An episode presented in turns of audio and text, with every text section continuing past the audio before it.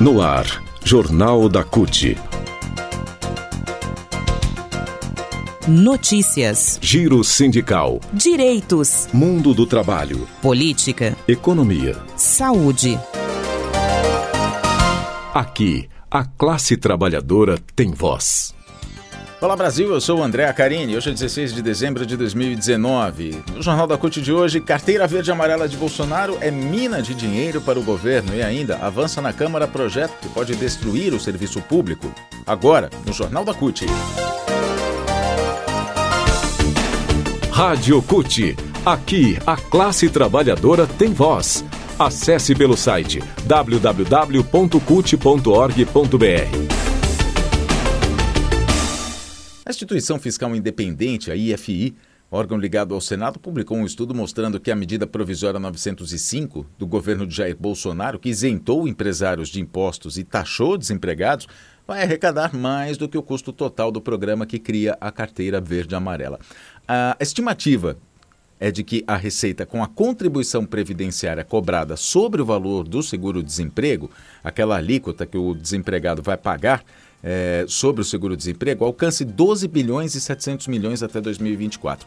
Já a estimativa para o custo do programa, considerando todas as isenções aos empresários, a estimativa é de 11 bilhões e 300 milhões, caso a meta de 1 milhão e 800 mil empregos seja alcançada, ou seja, sobra 1 bilhão e 400 milhões de reais. O custo do programa se refere à renúncia fiscal prevista na MP, na MP 905, que libera os patrões do pagamento de cerca de 34% em vários impostos. Empregadores vão deixar de pagar a contribuição patronal de 20% para a Previdência Social, alíquotas do Sistema S, salário educação, alíquota do Fundo de Garantia por tempo de serviço, que cai de 8% para 2%. Já os trabalhadores vão ser taxados entre 7,5% e 8,14% sobre o valor do seguro-desemprego como contribuição ao INSS. O programa prevê ainda que, em caso de demissão sem justa causa, a multa do FGTS paga para os trabalhadores caia de 40% para 20%. Detalhe: a validade do programa da carteira verde-amarela, que prevê a geração de empregos para jovens de 18 a 29 anos em troca da isenção aos empresários, é de dois anos. Já a taxação de desempregados que vão bancar o programa vai durar cinco anos. João Caires, secretário-geral da CUT de São Paulo, aponta a contradição do Absurdo governo. é o governo abrir mão de taxar as empresas, né, os 20% da contribuição para o INSS, para a Previdência, para a aposentadoria, e cobrar do desempregado. Então, esse governo é um governo doido. Né? O cara deixa de cobrar dos empresários, coitados, né? Os donos das Casas Bahia, os banqueiros. Então, os caras não podem pagar, mas ele vai cobrar do, de quem realmente está precisando do dinheiro. Então, o cara vai perder 7,5% do seguro-desemprego, que já não é grande coisa. Então, a partir de agora, tem esse problema. Então, e outra coisa é que vai diminuir a arrecadação para a Previdência. Eles já falam que a Previdência é deficitária e estão abrindo mão de uma receita que essa história dessa carteira verde e amarela. No fim, nós estamos, né, como falavam nos anos 80, se ferrando de verde e amarelo com essa história toda. Na opinião de especialistas, por gerar receitas para o governo, o programa nada mais é do que uma proposta para taxar trabalhadores mais pobres, tirar dinheiro deles, ao mesmo tempo em que prejudica os cofres da, da Previdência, apesar do aumento da arrecadação. Um outro aspecto é que a meta de geração de empregos, segundo a Adriana Marcolino, que é técnica do DIESE, essa meta é impossível. E quanto menos contratados, menor a arrecadação do governo com a receita que viria dos encargos dos empresários. Aí a conta é assim: quanto menos empregados, menor a arrecadação do governo e o governo continua Uh, com a receita da taxação do seguro-desemprego. Acaba sobrando mais ainda. Ela diz, Adriana, que o governo acredita que vai conseguir contratar em torno de 900 mil trabalhadores por ano durante os dois anos de validade da carteira verde-amarela, mas para ela é uma ilusão. Dados do IBGE mostram que em 2014 foram criados 620 mil empregos. Depois do golpe contra a presidenta Dilma Rousseff e a reforma trabalhista que destruiu direitos, o número caiu. Em 2017 foram criados cerca de 221 mil empregos, quase três vezes a menos do que em 2014. E em 2018, cerca de 349 mil.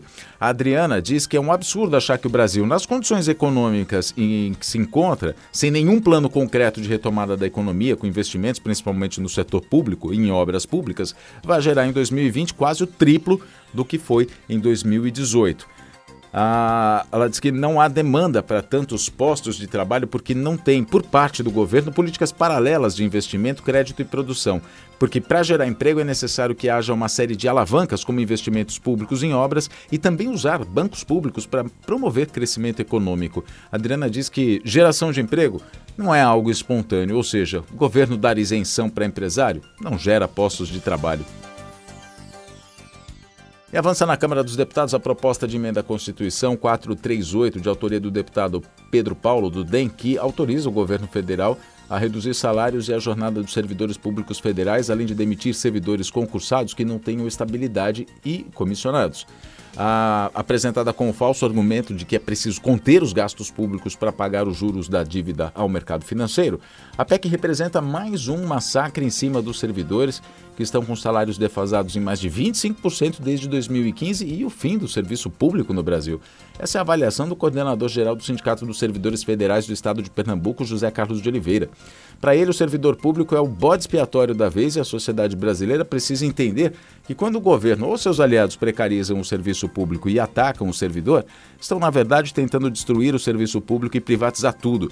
Quando a sociedade entende que os serviços não atendem suas expectativas, chega à conclusão induzida pelo governo que é a de que é melhor acabar tudo, né? acabar com o serviço público. Só esquecem que a própria sociedade é quem vai ficar sem assistência e ser tão penalizada quanto o servidor público. Para o dirigente, o fato concreto é que o governo Bolsonaro quer destruir todo o tecido social. E se não tem política pública, ele não precisa de serviço público, muito menos de servidor público. Jornal da CUT. Jornal da CUT fica por aqui, produção da Secretaria de Comunicação da CUT Brasil, Rádio Online, distribuição, agência Rádio Web, colaboração Rede Brasil Atual e TVT. Notícias e informações sobre o mundo do trabalho, cut.org.br, nas redes sociais. Facebook, Instagram e Twitter é só procurar por CUT Brasil e a gente está também no Spotify. Procure nossos conteúdos. Obrigado pela sua companhia e até a próxima edição.